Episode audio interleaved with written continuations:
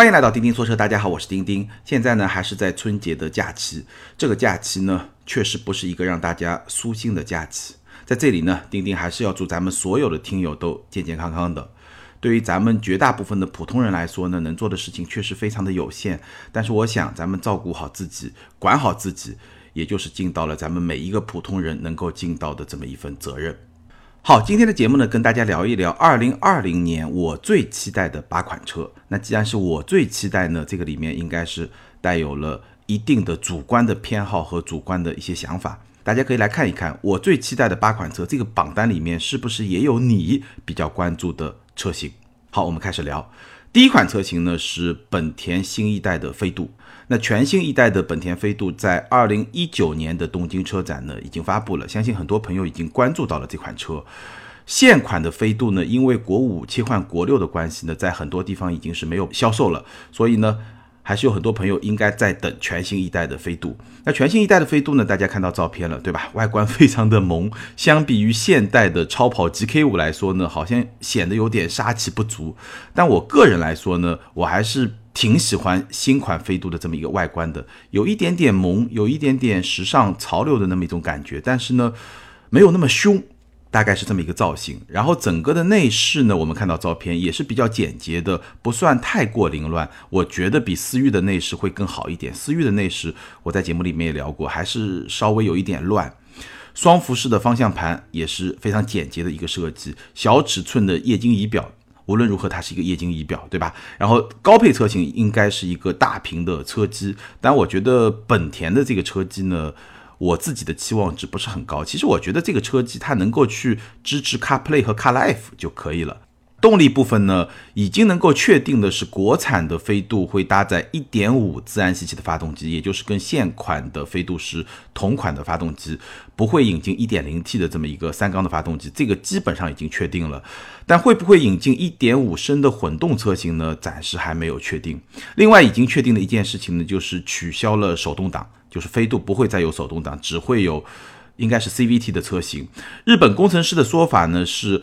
现款的飞度手动挡的销量占比还不到百分之三，说明用户对手动挡的这个需求已经是非常非常的少了，所以呢就取消了手动挡，索性就取消掉了。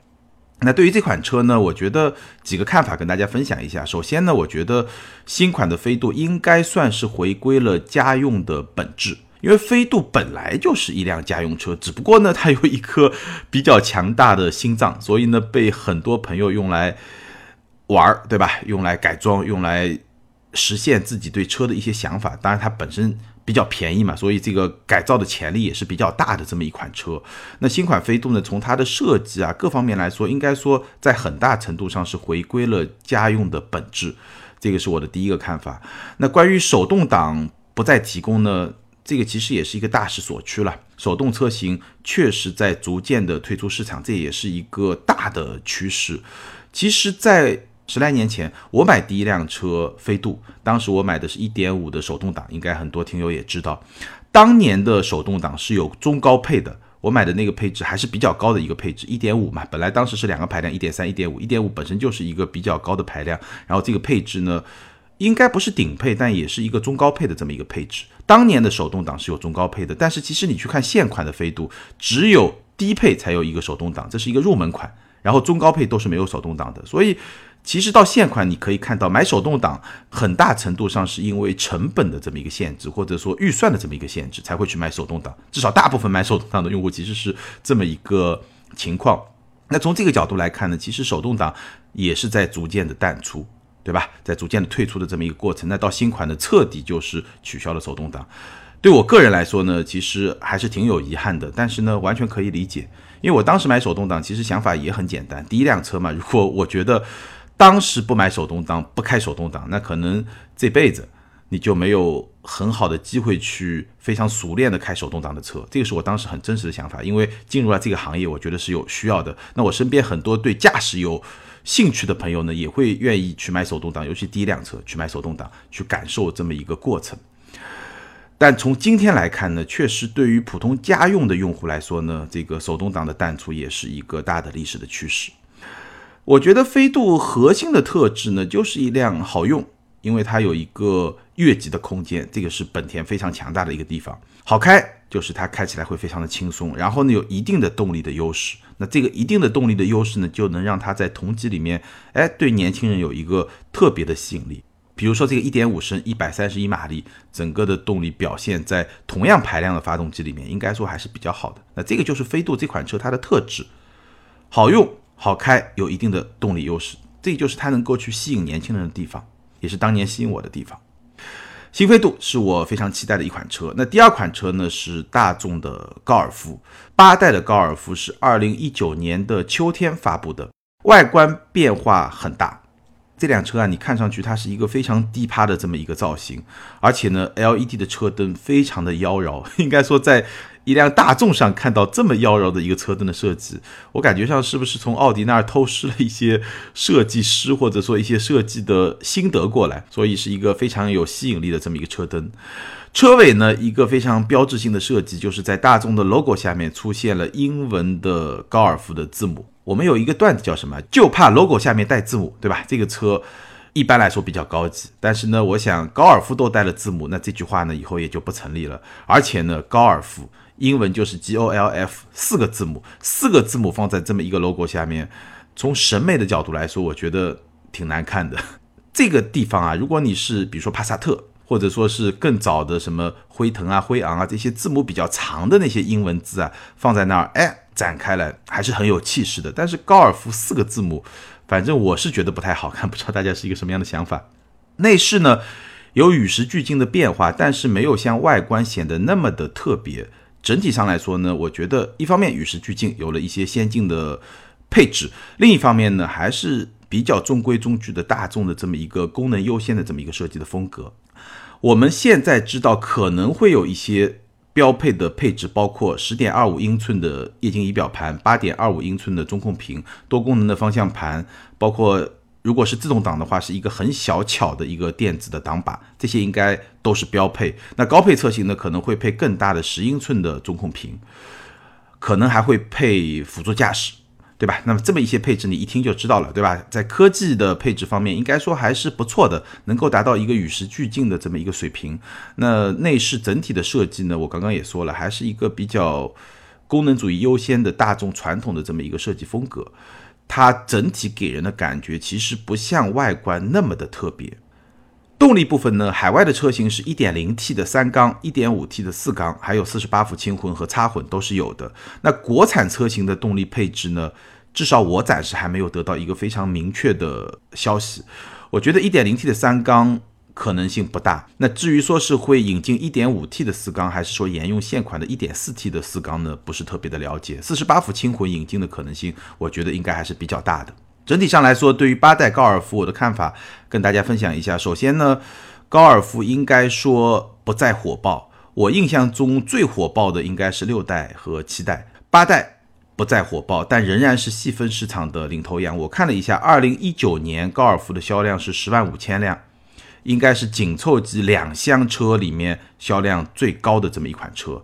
当然了，这么多年啊，其实很有意思。就无论是两厢的紧凑级车，还是两厢的小型车，两厢小型车中国卖的最好，二零一九年是飞度十一万辆，那紧凑级的是高尔夫十万五千辆，其实也差不太多。但是如果你去看，可能七年前、八年前，甚至十年前。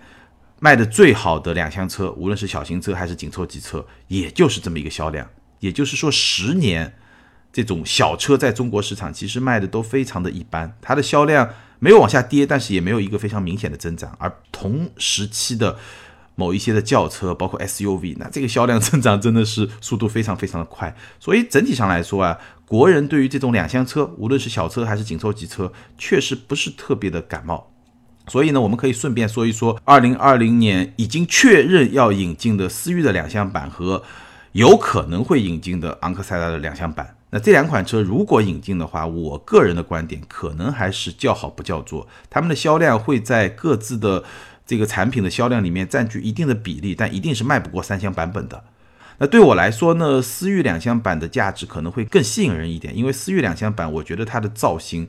看上去确实比较对我的胃口，至少我觉得这个两厢版比三厢版是有一个非常明显的一个视觉上的一个提升的。那相比之下呢，我觉得新款昂克赛拉的三厢版长得也挺好看的。所以呢，虽然它的两厢版也挺好看的，但是呢，我觉得提升和反差没有那么大。同样的情况也适用于已经引进两厢版的福克斯。其实新款福克斯的三厢版，我觉得也足够的好看。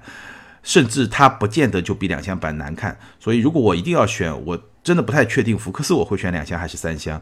那昂克赛拉呢？我觉得两厢、三厢都没有问题。但思域的话，如果有两厢，我一定会去选两厢。这个是我个人的审美，跟大家分享一下。不知道现在有那么多呼唤思域两厢版进来的一些车迷的朋友，真的进来了以后，我倒是要看看这两厢版到底能卖成什么样。好，第三款车型，我们来聊一聊凯迪拉克的 CT 四。那 CT 四呢，在国内市场其实已经亮相过了，是在二零一九年十月份的凯迪拉克之夜。凯迪拉克每年都会做这么一个活动，凯迪拉克之夜。那在一九年的凯迪拉克之夜呢，CT 四是一个非常简短的亮相。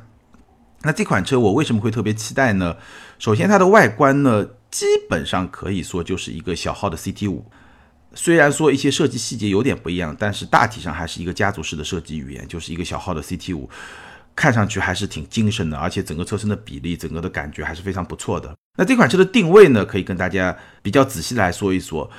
某种意义上来说呢，你可以把 CT 四看作是 ATS 的继承者，但是呢，ATS 它。在市场上曾经对标的是宝马的三系，而 CT 四它会对标的是宝马的一系和 A 三，也就是说，它是在豪华品牌的紧凑级车这么一个细分市场里来竞争的。那为什么说某种意义上它可以看作是 ATS 的继承者呢？因为从驾驶操控这个角度来说，它还是在很大程度上继承了 ATS 的这么一个性格或者说这么一个特质。凯迪拉克其实新一代的产品又回到了更早的。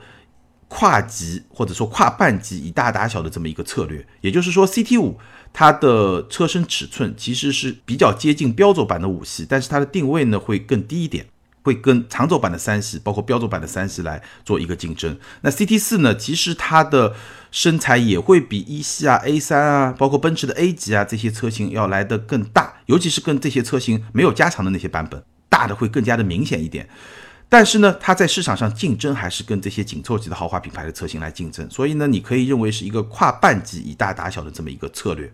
那 CT 四和这些车型竞争，它最大的卖点是什么呢？首先，它的动力是一个 2.0T 的发动机，241马力，那这个动力的。标准是比较高的，匹配一个八 AT 的变速箱，它没有搭载 CT 五的十 AT 的变速箱，那这个考虑到成本也是可以接受的，毕竟定位稍微低一点嘛。还有一个很重要的点呢，就是 CT 四应该是同级别里面仅有的后驱车，这我在上一期节目好像也提到过。再有呢，它的动力表现，我们刚刚说了，二百四十一马力，二点零 T，虽然说跟 CT 五是同款发动机，但是因为这款车它会比 CT 五更小，所以它的实际的性能的表现肯定会比 CT 五更好。这个性能表现应该是比较接近 ATS 的这么一个水平的，所以说呢，从这个角度来说，你可以把它看作是 ATS 的一个继承者。但是呢，它的定位是不一样的，所以呢，它的价格区间，我觉得从官价的角度来说，应该会比 ATS 更便宜。那从终端的角度来说呢，可能会比较接近 ATS 在退市之前在终端的这么一个价格。但我说的不是在国五大甩卖的这么一个时期，应该是更早一个时期。我相信 CT 四的官方指导价应该在二十二三万或者二十三四万起步这么一个价格，那最终到终端起步价到二十万之内，也是一个比较大概率的这么一个事情。所以这个时候呢，其实是非常有竞争力的一款车型，而且也是非常有特质的一款车型。毕竟是一款后驱车嘛，二十万不到或者说二十万左右买一辆凯迪拉克的后驱车，是不是还是挺有吸引力的这么一个一个选择？好，那第四呢，其实也是 CT 四的一个同级的竞争对手，就是奥迪的 A 三。全新一代的奥迪 A 三呢，全球首发很可能是在三月份的日内瓦车展。那中国呢，会第一时间引入国产，这个速度会非常非常的快。A 三整个的外观肯定会有一个非常明显的变化，因为奥迪新一代的家族式的设计，大家其实在 Q 八、Q 七啊、Q 三啊这些车型上已经能够看到了，包括 A 六。应该也能够看到一个影子吧，大概是这么一个情况。那内饰呢，基本上可以参考 Q 三，我觉得是一个双屏的设计，就它不像 A 六、A 七、A 八那样是一个三屏的设计，它应该是一个双屏的设计，可以参考 Q 三的这么一个设计。国产版最大的亮点在什么地方呢？三厢版的 A3 国产以后非常有可能会加长，加长以后呢，其实就跟长轴版的奔驰的 A 级这个车身尺寸差不多，甚至有可能空间表现会更好，这个也是可以期待一下的。所以加长以后呢，就非常有意思。我们可以看一看啊，就是说 A3 加长了以后，包括 CT4 本来就是高半级的一个产品，从车身尺寸上来说，包括奔驰 A 级加长了以后。其实这些产品它一定会进一步的拉近豪华品牌和主流品牌的差距，尤其是奥迪和凯迪拉克，因为奔驰嘛，虽然说它是一个加长的紧凑级，但它的价格定价还比较高，所以这个差距还不是特别的近。但是 A 三和 CT 四出来以后，一定会进一步的拉近豪华品牌和主流品牌的这么一个差距。大家可以想一想，如果是一个二十万左右的二点零 T 的凯迪拉克，然后呢，让你和比如说二点五的阿特兹。包括说 2.0T 的君威、2.0T 的迈腾，在这些车型之间做选择，你会怎么选呢？这个是一个非常有意思的话题吧。好，第五款车型呢是丰田的汉兰达，汉兰达当然是一代神车，对吧？我也一直是非常的关注。2019年的纽约车展发布，那全新一代的汉兰达呢，它的外观其实没有现款那么的威武，它会变得更加的柔和一些。从我个人的角度来说呢，我其实不是特别的感冒。我觉得现款的汉兰达会比新款的汉兰达更好看。所以丰田这一代的设计啊，我在节目里面也聊过，给了大家很多的意外和惊喜。但是呢，在汉兰达这款车上呢，好像我觉得这个方向至少不是我个人特别喜欢的一个方向。但你很难说新款汉兰达就不好看啊。但是呢，整个的柔化的这么一种风格呢，就特别的平淡，让人没有。特别的激情，不像现款看上去还是很有存在感、挺威猛的这么一个设计，我会更喜欢一点。内饰呢也是一个非常实用的取向，而且车机呢依然是非常的粗放，这个我在节目里面吐槽过不止一次了。而且我看到外媒对汉兰达的试驾体验，其实对这套车机的使用体验的评价仍然不高，我估计也就是跟我对 Rav4 的评价差不多吧，不是特别的高。那汉兰达的看点在什么地方呢？几个看点啊，第一呢，我们可以看一看 TNGA 架构是否可以带来更好的驾驶感受，因为我试驾过的 TNGA 架构下的这些新车，都比他们的上一代车型的驾驶感受是有一个比较明显提升的。那这种情况是不是会出现在汉兰达身上？我觉得这个是大家可以值得关注的。那第二个很重要的看点呢，就是引进的汉兰达呢，应该是可以确定它一定会。搭载有混动车型，也就是说它一定会有搭载二点五升混动系统的这么一个车型。那混动车型呢，还是可以在很大程度上去降低汉兰达的油耗。因为我身边很多朋友，咱们很多听友网友在咨询汉兰达的过程中，其实很关注汉兰达的油耗这个点。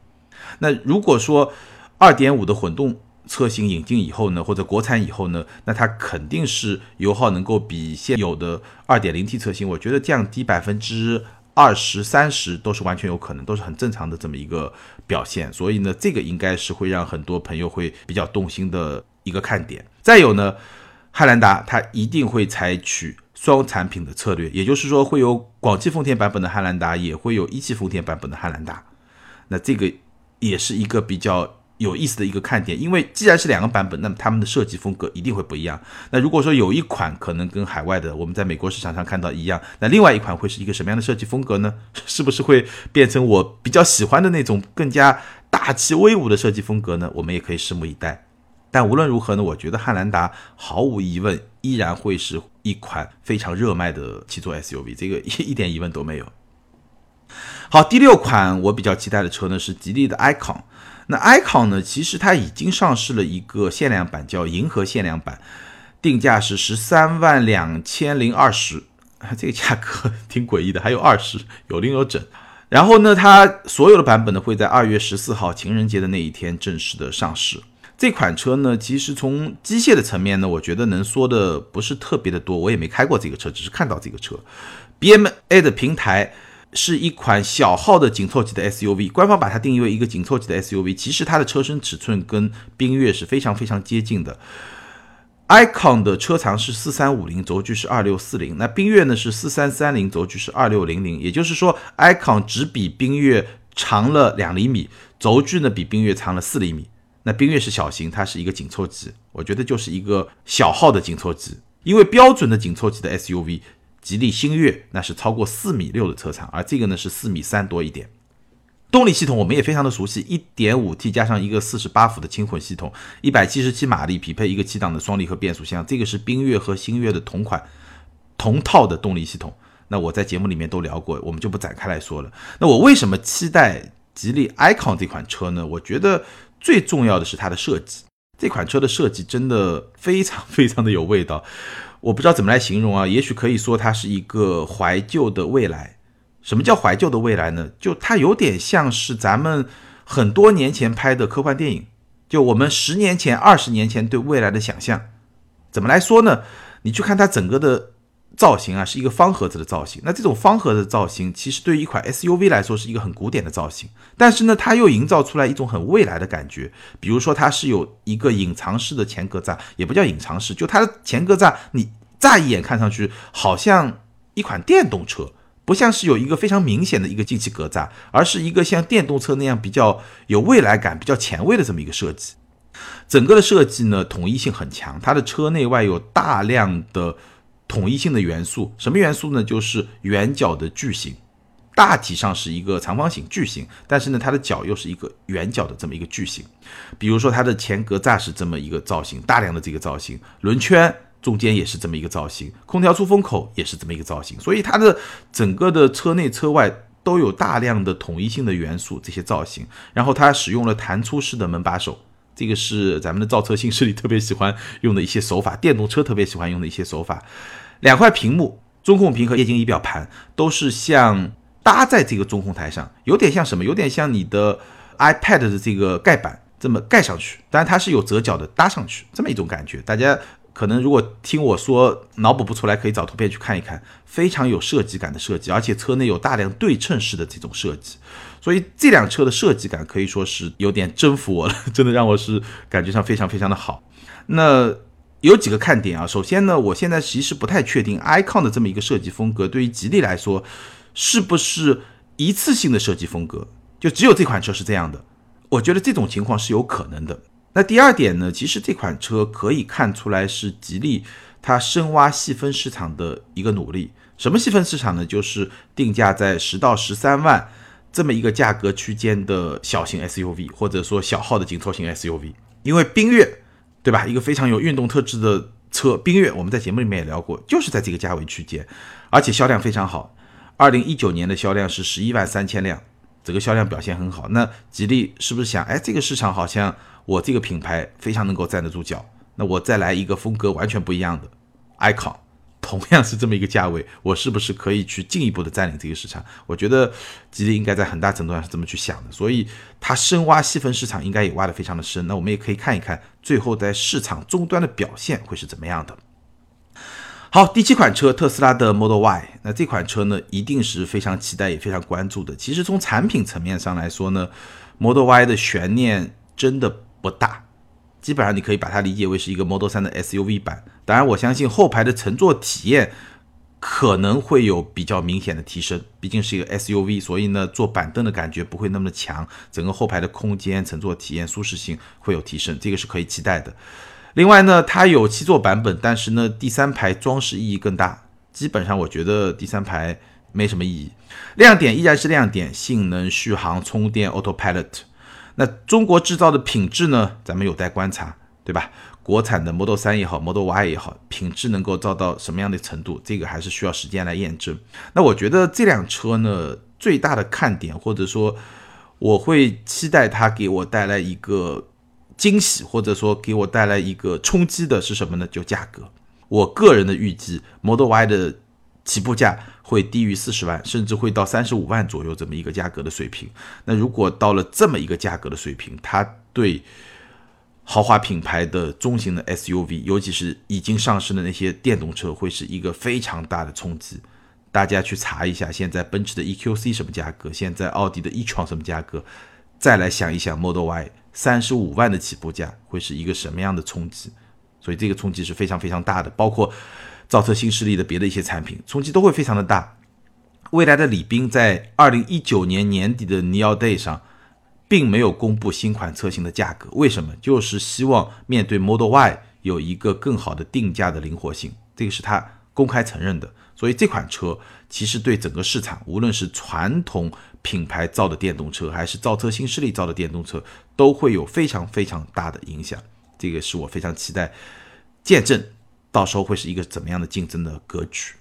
好，最后一款车呢，宝马的 M3，这个比较个性化了。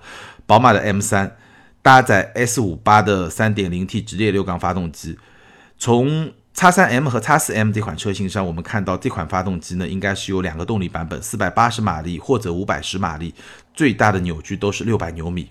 这个也是宝马原厂直列六缸发动机首次突破五百马力大关，所以整个的动力表现是非常非常强劲的。那 M3 呢，有几个特别值得关注的点，也是我特别期待的点。第一呢，啊，第一其实跟我们没什么关系，但是我觉得还是可以说一说，就是这款车它会保留手动挡。